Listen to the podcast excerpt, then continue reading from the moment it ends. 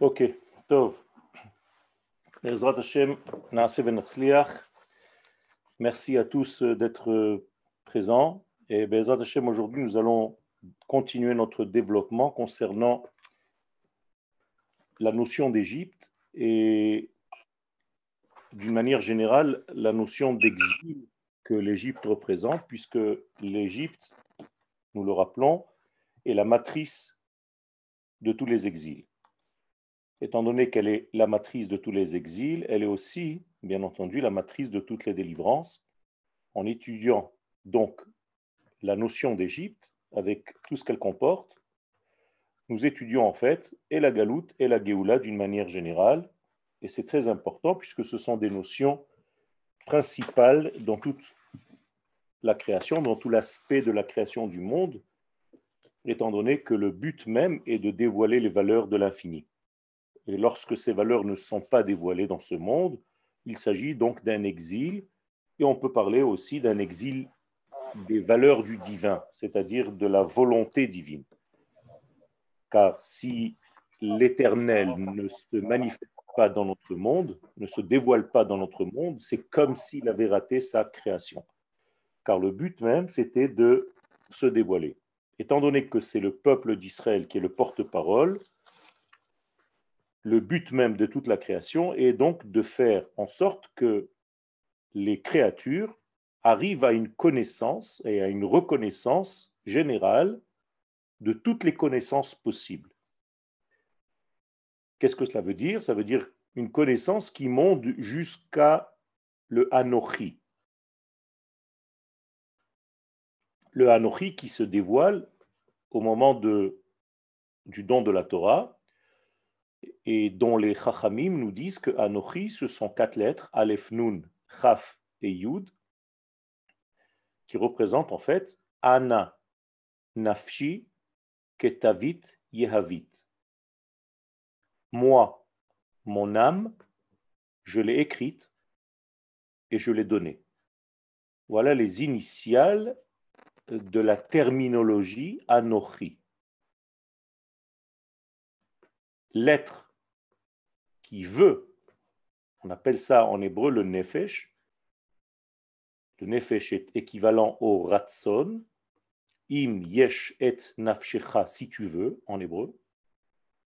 Dans la Torah, il n'est pas écrit imatarotse, ça n'existe pas. On dit plutôt im yesh et nafshecha. Si ton âme, si ton nefesh est là, est présente automatiquement on comprend qu'il s'agit d'une volonté. Car le nefesh représente la volonté. Ana nafshi, moi, mon être, mon âme, Akadosh Baruch dit, Ketavid, je l'ai écrite dans la Torah, que je vous donne, Yehavit, Hevet ilachem, je voulais apporter. C'est en araméen, ce sont les initiales donc des quatre lettres du Anochi, du fameux Anochi. Euh, d'une manière intéressante, le mot anachi en hébreu, les mêmes lettres, mais qui veut dire aussi vertical. La descente de l'infini vers nous se fait à la verticale, alors que nous, dans notre histoire humaine, nous sommes à l'horizontale. Donc il y a un point de contact entre le vertical divin qui descend dans notre monde et l'horizontal dans lequel nous sommes. Cette connaissance, donc, est très importante et elle unifie toutes les connaissances possibles et imaginables jusqu'à donc ce Anochi, créateur du monde et donneur de la Torah. D'ailleurs, Anochi Adonai Elohecha Asher Hotzeticha Me'eretz Mitzrayim. C'est en arrivant à cette connaissance-là qu'on peut sortir d'Égypte en arrivant à la connaissance de Anochi Adonai Elohecha. Donc il y a ici donc trois termes. Anochi, que je viens d'expliquer, qui descendent donc verticalement, du haut vers le bas, donc du profond vers l'extérieur, et Adonai Elohecha juxtapose deux noms, le tétragramme et le nom de Elohim, avec une appartenance. Elohecha, Shelcha. Donc en réalité, le tétragramme Yudke Vavke devient tien, devient le tien. Je te le donne. cette combinaison, Anochi, Adonai, Elohecha, c'est celle qui permet la sortie d'Égypte. Sans ces trois termes, il n'y a pas de sortie d'Égypte. C'est lorsque le tétragramme devient ton Dieu. C'est ça la sortie d'Égypte. Et la connaissance que Dieu demande n'est pas seulement pour Israël, mais pour toutes les nations du monde. Il faut arriver à une situation où les nations et les plus lointaines de ces nations, à commencer par l'Égypte, qui est la plus lointaine de toutes les nations du monde, au niveau conceptuel, il faut comprendre qu'il s'agit là d'un degré très lointain, le plus loin des valeurs de l'infini, eh bien, tant que cette Égypte-là, ce concept, n'a pas connaissance du nom d'Hachem, il n'y a pas véritablement de Geoula Shlema. La Geoula ne peut pas être complète. Donc Akadosh Baruch ne suffit pas de passer par Israël comme intermédiaire, c'est très important. Il faut qu'Israël joue son rôle dans l'histoire, mais ça ne s'arrête pas à Israël. Israël n'est qu'un vecteur qui fait en sorte de porter la parole divine et l'acheminer vers l'humanité tout entière. Et donc, jusqu'au plus lointain de ces degrés, que j'ai nommé l'Égypte. Le verset dans la Torah est donc clair Veyad'u Mitzrayim ki ani Adonai. Je veux que l'Égypte, tout ce concept, sache que je suis le tétragramme Yutkevavke. Tant que l'Égypte ne connaît pas mon être, ma volonté, mon désir, j'ai, entre guillemets, pas encore réussi mon projet. Quand est-ce que cela se révèle? Et c'est là justement qu'intervient la sortie d'Égypte, au moment de la sortie d'Égypte. C'est là qu'intervient cette possibilité que l'Éternel se dévoile dans le monde. Puisque l'Éternel a choisi comme intermédiaire le peuple d'Israël, nous avons expliqué que tant que le peuple d'Israël est en exil, ce dévoilement n'est pas possible. Donc il faut attendre la sortie d'Égypte pour que le dévoilement puisse commencer son cheminement. Les choses sont très claires, elles sont ficelées, elles sont cousues avec un fil d'or. C'est très juste, précis. N'y a rien qui dépasse. La Torah est simple dans sa logique. D'ailleurs, rien ne peut exister s'il n'y a pas cette sortie d'Égypte. Je vous rappelle que même le don de la Torah dépend de la sortie d'Égypte. Ceux qui ne sont pas sortis d'Égypte, de facto, ne reçoivent pas la Torah. Mais ça, c'est au niveau premier, premier degré. Mais c'est beaucoup plus haut, beaucoup plus profond. Si tu n'es pas sorti dans ta vie de tes propres formes d'Égypte, mais ce sera des lacunes au niveau de ta réception de la Torah. C'est clair. Il n'y a que ceux qui sortent d'Égypte qui reçoivent la Torah. Et la mesure de ta Torah aura en réalité la mesure de ta sortie d'Égypte. Plus tu es sorti d'Égypte, plus ta Torah sera grande. Il y a donc différents degrés de Torah, pas de don, mais de réception. Le donneur, lui, donne c'est toujours le même donneur, avec la même Torah. Noten HaTorah. La différence est chez les réceptacles, chez nous. Donc chacun de nous, selon sa qualité, j'allais dire, de sortie d'Égypte, aura sa qualité de Torah. Il est très important donc de comprendre que si je considère que la sortie d'Égypte est une sortie d'un genre national, puisqu'il s'agit là de sauver la nation, il est aucunement rappelé nulle part un côté spirituel quelconque dans la sortie d'Égypte. Dans notre paracha, il y a cinq degrés de d'évocation de ce, cette sortie.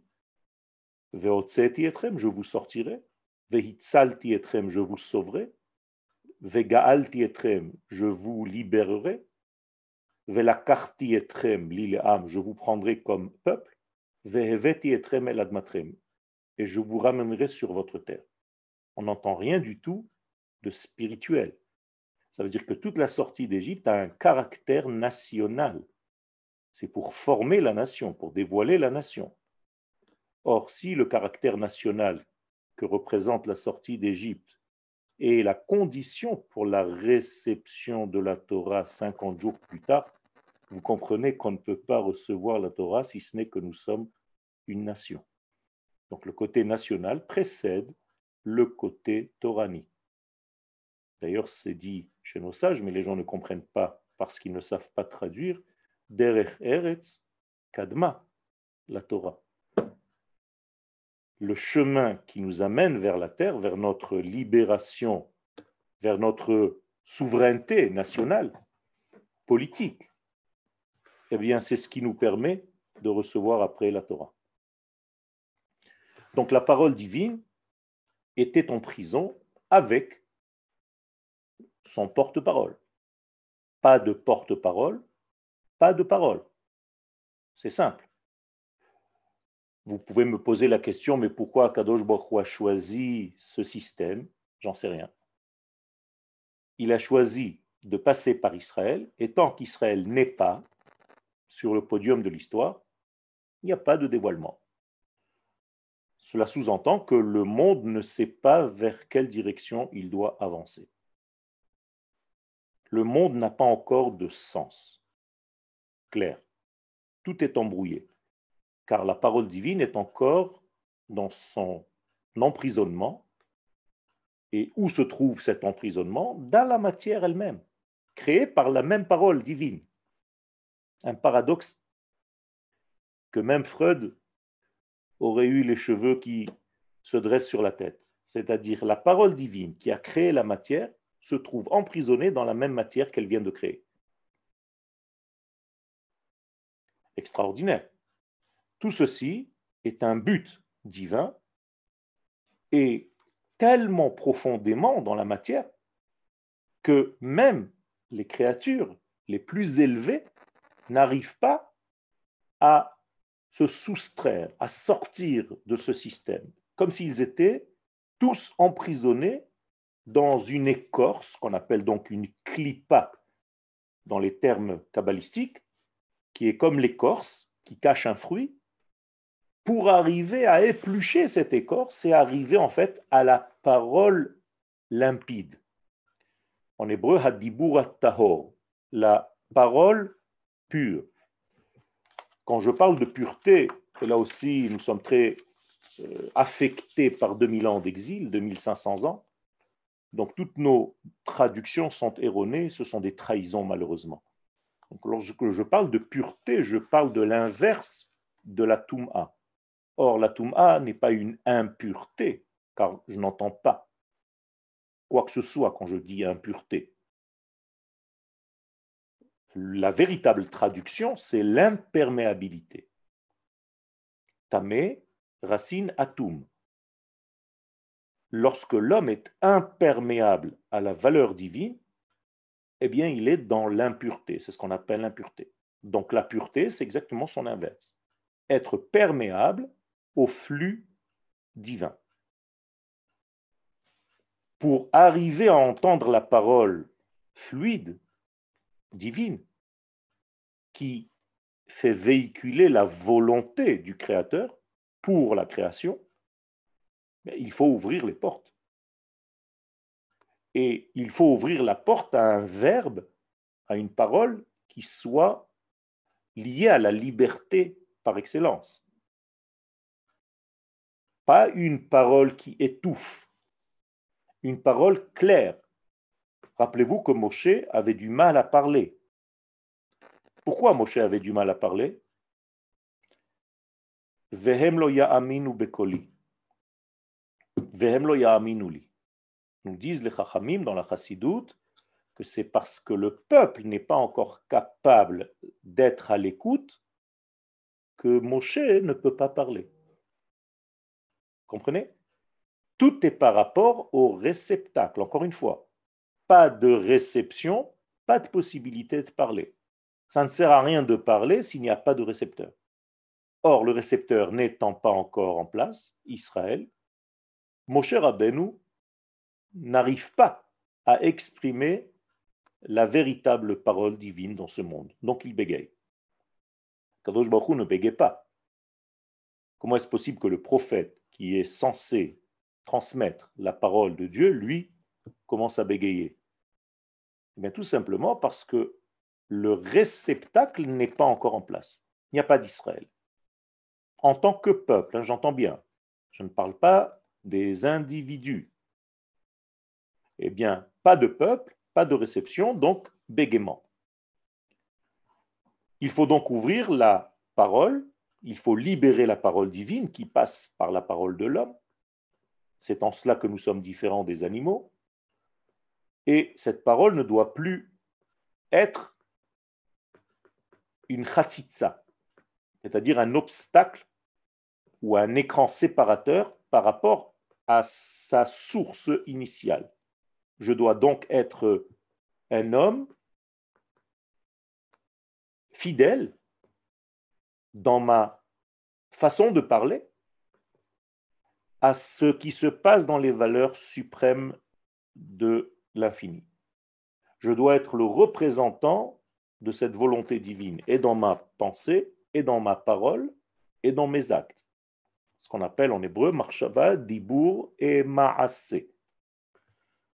Ces trois degrés doivent être serviteurs, en fait, de cette grande liberté totale qui s'appelle l'infini, béni soit-il.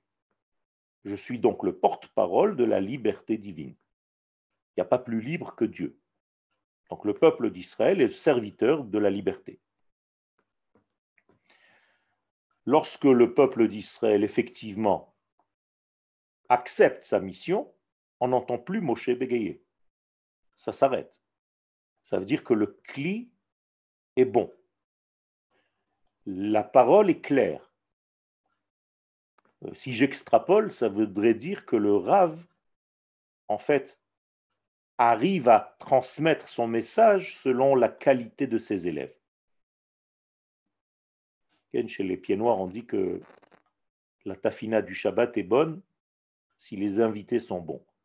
C'est un petit peu pareil.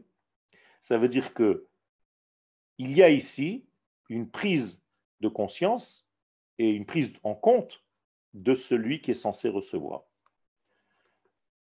Recevoir quoi? Donc la pensée divine enfermée, cloisonnée pour l'instant dans l'esprit de l'infini et son dévoilement. Donc l'intériorité la plus intérieure doit s'extérioriser dans l'extériorité la plus extérieure. Et c'est comme ça qu'on fait la parenthèse, en fait, de la vie tout entière. Pour ceci, il faut vouloir jouer ce rôle. Ce n'est pas, facile. Beaucoup de gens ne veulent pas jouer ce rôle. La plupart des êtres qui étaient censés, ou en tout cas possibles, de participer à cette histoire, n'ont pas participé à cette histoire. Je vous rappelle que selon le meilleur sondage, 80% ne sont pas sortis. Je dis le meilleur parce que la Gemara dit beaucoup plus que cela. Mais les gens se sont arrêtés sur ce chiffre-là, peu importe. On va dire que 20% sont sortis. Ces 20% vont devenir donc les 100% du peuple d'Israël. On ne parle plus des 80%, ils ne font pas partie de la nation d'Israël. Ils n'ont pas voté avec leurs jambes pour participer à l'histoire et à la destinée de notre nation. Donc ils sont exclus automatiquement. C'est là-bas où on pouvait pour la première fois et la seule et unique fois dans l'histoire devenir porteur du message Israël, donc devenir Israël, ou bien rester à l'extérieur de l'histoire. C'était là-bas qu'a été fait le tri. Maintenant, tu ne peux plus le faire fait partie de ces 20% qui sont devenus les 100%. Mais même ces 20%, pour arriver à transmettre cette notion divine qui est tellement élevée, il faut se lever très tôt le matin. Il faut bosser. Ce n'est pas donné à tout le monde. D'ailleurs, le prophète Isaïe nous dit que pour annoncer que Dieu est là, il faut monter sur une très très haute montagne. Et non seulement il faut monter sur cette montagne, il faut crier très haut, très fort. Je vous le dis en hébreu, dans Isaïe 40, verset 9. Al-har gavoa, alilach mevaseret Tzion.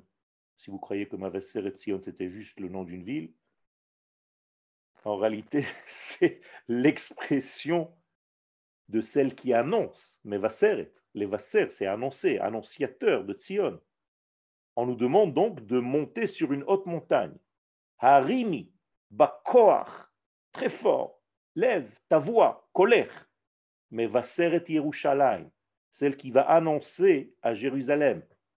Qu'est-ce qui a annoncé Pourquoi il faut monter sur des hautes montagnes? Pourquoi il faut crier? Imri dit, dit, avec une haute voix sur une haute montagne, les Hare Yehuda, toutes les villes d'Israël, de Judée, Hine Elohechem, voici votre Dieu. Traduction simple. Lorsqu'on parle de Géoula, comme nous sommes en train de le faire, car il s'agit de la sortie d'Égypte, eh bien on parle d'un niveau très élevé. Et si tu ne montes pas sur cette montagne très élevée et tu ne portes pas ta parole à un verbe supérieur et non pas à une Torah du rat des pâquerettes, tu ne peux pas être annonciateur de ce niveau parce qu'il s'agit là de quelque chose d'énorme et tu n'es pas à la hauteur. Donc il faut se mettre à la hauteur, il faut se mettre à la portée du message que nous sommes censés partager.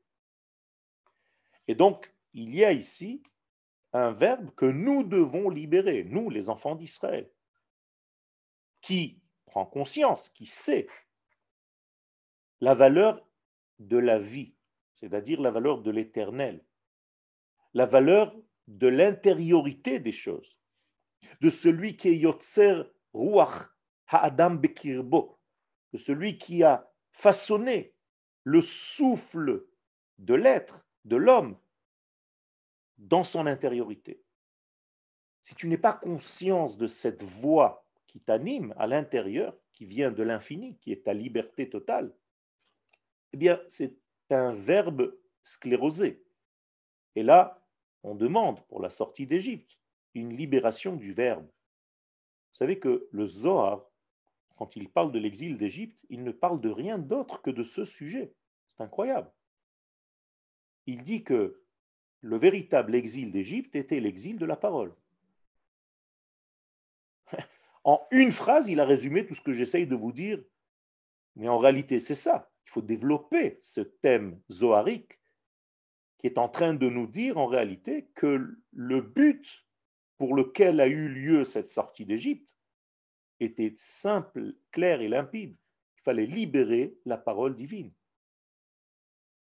Et donc c'est une parole qui reconnaît la spécificité de celui qui la porte, en l'occurrence Israël, puisque nous sommes le porte-parole, je me dois, en tant qu'être d'Israël, vous avez remarqué que je n'en emploie jamais le nom juif. Israël. Il faut que je sois conscient de ma ségoula, c'est-à-dire de ma capacité intrinsèque, intérieure, celle que l'infini m'a octroyée et m'a placée à l'intérieur de moi comme une carte ADN, comme un système de génome qui m'a donné la capacité d'être un verbe, à tel point que j'ai même une possibilité de mesurer, comme mon cher Rabbeinu. Quand tu bégayes, ça veut dire que tu n'es pas encore à la portée. Peu importe pourquoi, tout à l'heure nous avons expliqué parce que le peuple n'est pas encore prêt à recevoir, à être disponible à l'écoute. Mais tu as ici un baromètre. Si tu bégayes dans ce que tu dis, si tu n'es pas clair dans ce que tu dis, si dans ce que tu dis tout le monde a raison, tu ne peux pas faire passer un message.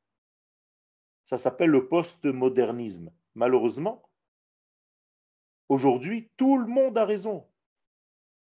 Lui, il a raison, lui, il a raison, l'autre aussi, il a raison, tout le monde a raison. Vous savez comment on dit tout le monde a raison en hébreu? Gam, vegam. Aussi et aussi. C'est d'ailleurs la racine du mot les gam-gem, bégayer. Les gam-gem, c'est gam et gam. Pourquoi bégayer? Vous comprenez bien que ce n'est pas un problème moteur qu'il avait, Moshe Rabbeinu. C'est tout simplement un problème d'identité, de savoir à qui j'appartiens. Et lorsque je sais à qui j'appartiens, je ne suis plus aussi et aussi. Je suis moi. J'ai retrouvé mon identité. Et donc le verbe devient de plus en plus clair. Mais tant que je suis megam game, eh bien tout le monde a raison. Toi aussi. Et toi aussi. Gam, vegam. C'est extraordinaire. La valeur des mots en hébreu nous raconte tout. Il suffit juste de les écouter. Donc, cette parole divine doit être reconnue en moi parce que je suis porteur de cette valeur. Donc, je me dois d'enseigner à mes élèves qui nous sommes en tant que nation. Pourquoi j'ai la capacité de véhiculer l'infini béni soit-il dans sa volonté. Mais c'est incroyable. Ça paraît tout simplement insensé. Il fallait bien que ce même infini place en moi un système qui me permette de dévoiler cette parole. C'est ce qu'on appelle la ségoula. C'est une parole qui n'empêche pas, qui ne gêne pas. Et là, j'emploie le terme de paro. Vous vous rappelez, paro, c'est la fria, gêné. Donc, je dois avoir un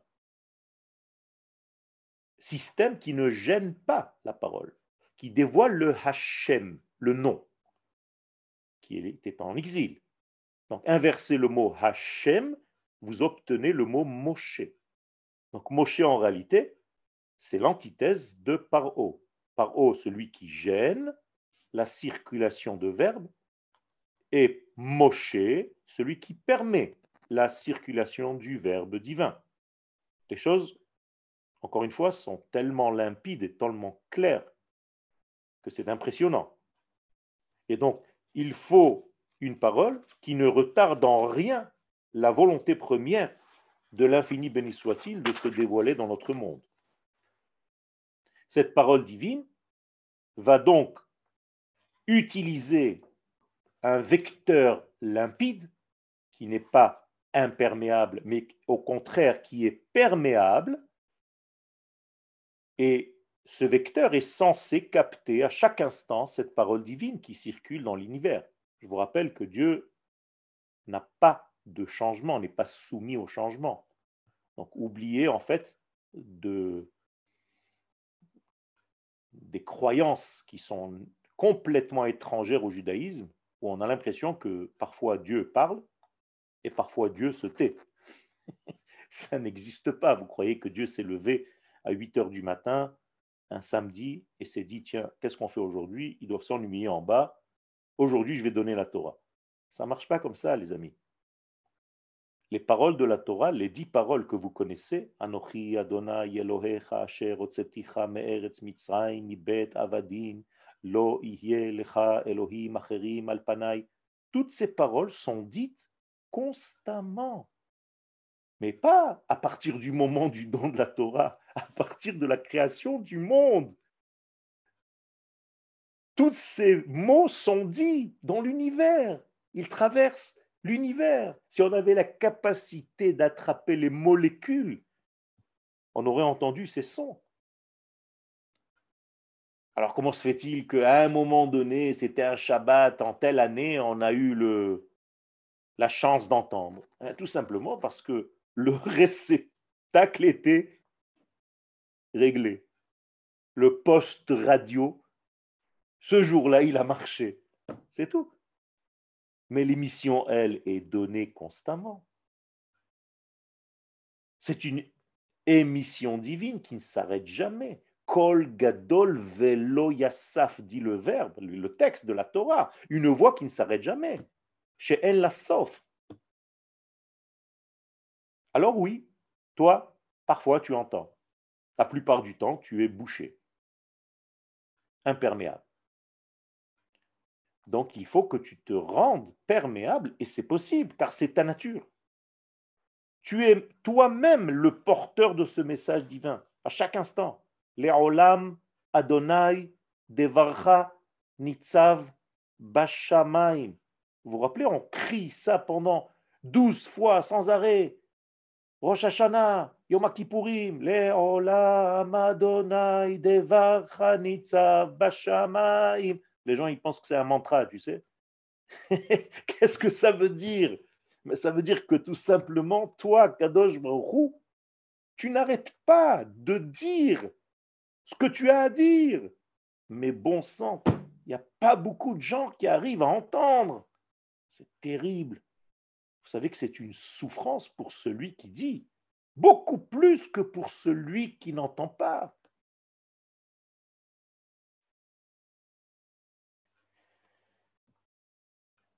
Et donc, malheureusement, pendant des millénaires, la parole divine est restée muette. Une parole muette. Encore un paradoxe. Parole divine qui n'est pas audible. Dans la matière, elle est cachée, cette parole divine. Dans la matière qui nous a créés, qui, qui, nous a vus être. David Amelech exprime avec une, une telle angoisse, j'allais dire, ce que je suis en train de vous dire dans son verset de Teilim, dans son psaume 19, verset 2 jusqu'à 4. Hashamaim mesaprim kevod el. Si tu étais capable d'entendre, ben, tu verrais que les cieux racontent toute la journée. Kevod el, le kavod du maître du monde. Ou Yadav, même l'action de ses mains, de ce grand créateur, Magid Arakia. Une autre formulation du ciel, sans rentrer maintenant dans les détails. Vous savez qu'il y a sept degrés de cieux, avec sept noms différents. Eh bien, cet autre degré qui s'appelle Rakia, lui aussi, il exprime sans arrêt les actions divines. Pas seulement ses paroles, même les actions. Yom le Yom, Yabia Omer. Chaque jour exprime une parole. Velaila, le Laila, Da'at. Chaque nuit raconte et a une donnée à nous raconter. C'est terrible. Tout le monde parle. Le ciel, les cieux, les jours, les nuits, le problème, c'est, et c'est la suite du verset, En Omer. On n'entend rien, comme si personne ne parlait, comme si personne ne disait quoi que ce soit, on voit rien. Pourquoi? Bli. Parce qu'il n'y a pas de nishma kolam. Personne pour écouter. Dieu parle dans le vide. Alors que nous, le peuple d'Israël, nous avons été créés pour entendre. Mais tant qu'on est en exil, tant qu'on est dans l'ignorance de ce rôle, tant qu'on est dans l'ignorance que nous sommes une nation, on ne peut pas jouer notre rôle. Si vous croyez que vous êtes des juifs, vous ne pouvez pas jouer ce rôle. Il faut être Israël pour jouer ce rôle. Ainsi était la situation dans laquelle le peuple d'Israël était tant qu'il n'était pas. Encore un paradoxe. Car la notion de peuple n'existait pas encore, on entendait juste les enfants d'Israël, Bnei Israël. Pas Am, pas le peuple. Am Israël, c'est juste au moment de la sortie d'Égypte. Et je vous l'ai dit, donc je le répète, mais c'est très important de savoir que lorsque le peuple sort de cette Égypte, qui sort en réalité d'Égypte? Dieu lui-même. Dieu peut s'exprimer enfin, parce que son porte-parole vient d'être libéré. La parole de Dieu n'est plus muette dans la matière créée par cette même parole. Cette parole est sortie de la clipa du silence.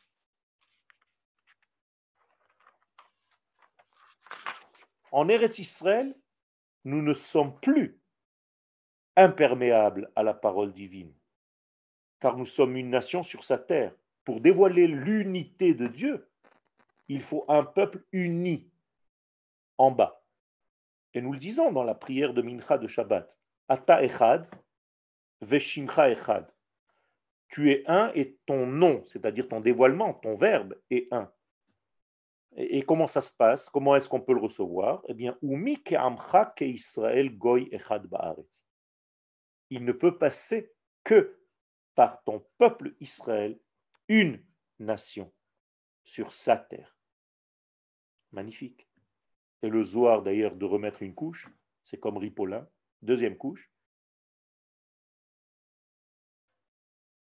Si vous n'êtes pas sur votre terre, vous n'êtes pas un goy echad. Comme ça dit le Zohar. Be'eretz Israël, hem goy echad. C'est seulement sur la terre d'Israël qui sont considérés comme goy echad, comme un seul peuple, une seule nation. En dehors de cette terre, ils ne sont pas goy echad. C'est l'inverse. Haman le dit clairement dans la Megillah d'Esther. Yeshno am echad, il y a un peuple, c'est vrai mais maintenant il est Mefouzar ou Meforad. Ben Aramim, il est complètement éclaté, éparpillé, séparé parmi les nations.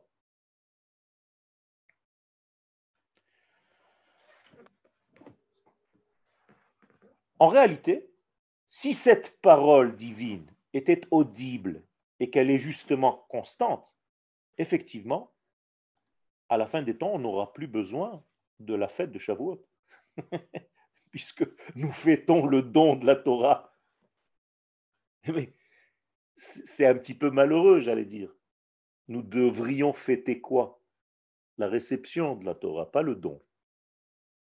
Quand vous lisez dans vos livres à Shavuot, vous marquez Zman Matan Toratenu, le temps du don de la Torah. D'accord? Mais Dieu donne la Torah tout le temps. Tu le dis au présent. Baruch ata Hashem noten Torah. La véritable fête qu'on aurait dû fêter et qu'on fêtera dans l'avenir, c'est notre réception. C'est pourquoi dans la Megillat Esther, que je vais rappeler tout à l'heure, que je rappelle maintenant, il est dit qui et Kiblou. C'est la première fois où on a commencé à recevoir. Comme par hasard, c'est la seule fête avec Hanouka qui restera à la fin des temps. Car en réalité, c'est le moment où tu reçois les choses qui m'intéressent, pas au moment où je te les donne. Donc Dieu est le donneur par définition, mais nous, est-ce que nous sommes des récepteurs? Nous sommes censés l'être, oui, nous avons été créés avec les capacités adéquates. Mais il faut activer cette réception. Moralité, ce degré-là, de casser l'écorce du silence, a été un tout petit peu amorcé par Abraham Avinu, mais pas totalement. Ça a cassé un tout petit peu cette épaisseur d'écorce, mais ça n'a pas suffi. Il fallait qu'il y ait et la parole et celui qui l'entend les deux en réalité sont libérés au même temps, au même moment, à la sortie d'Égypte. Donc, et la parole, et celui qui entend cette parole. Extraordinaire. C'est seulement donc en broyant cet écran séparateur épais qu'on a nommé ou surnommé Égypte, qui est un nom de code, vous l'avez compris maintenant, qui représente en fait l'imperméabilité de l'être. Donc tu peux être aujourd'hui aussi dans une certaine situation d'Égypte, dans ton être, individuellement parlant. C'est grave d'ailleurs d'être dans cette situation. Aujourd'hui, la parole divine est beaucoup plus audible parce que nous sommes de plus en plus nombreux sur notre terre. Et vous voyez que nous commençons réellement à jouer notre rôle. Nous sommes un exemple de plus en plus clair pour les nations dans plein de domaines. Aujourd'hui, on se demande comment on fait, comment est-ce possible? Dans beaucoup de domaines, sans rappeler maintenant, vous les connaissez, on peut faire des listes interminables, Baruch Hashem. Donc nous sommes sortis d'Égypte. Bien entendu, il faut tout doucement enlever les dernières écorces qui restent, car nous sommes porteurs de ce verbe divin, comme nous l'avons dit. Nous avons été créés volontairement par le Créateur avec cette qualité. Et donc, lorsqu'on est descendu au plus profond de l'imperméabilité, de la Toum'a d'Égypte, c'est de là-bas qu'on a libéré, en fait, au plus loin, plus loin de Dieu, des valeurs divines. Donc on appelle l'Égypte. L'Égypte, c'est le degré le plus loin du divin. C'est de là-bas qu'on peut en réalité réveiller et Israël, mais l'humanité tout entière, pour briser cette écorce et commencer à libérer la parole. Donc rappelez-vous bien, la libération d'Égypte, c'est avant tout la libération de la parole. Quand on parle de Géoula, on parle de Géoulat Hadibour, et je terminerai avec ce, cet enseignement, que le Dibour n'est pas quelque chose qui sort de la bouche. C'est vrai, ça s'exprime par la bouche, mais c'est beaucoup plus profond, ça vient du Da'at. Donc on peut dire aisément que la Géoula, c'est Géoulat Hadat, c'est la libération du Da'at. Car en réalité, la parole, c'est le Da'at qui parle. C'est un souffle intérieur qui s'exprime vers l'extérieur. Et c'est en cela qu'en réalité, nous redevenons ce que nous sommes. Et le Da'at, c'est la capacité à faire le lien entre la sagesse et le discernement. Ce qu'on appelle la chokhma et la bina. Dans le corps humain, dans la physiologie humaine, le cerveau droit et le cerveau gauche.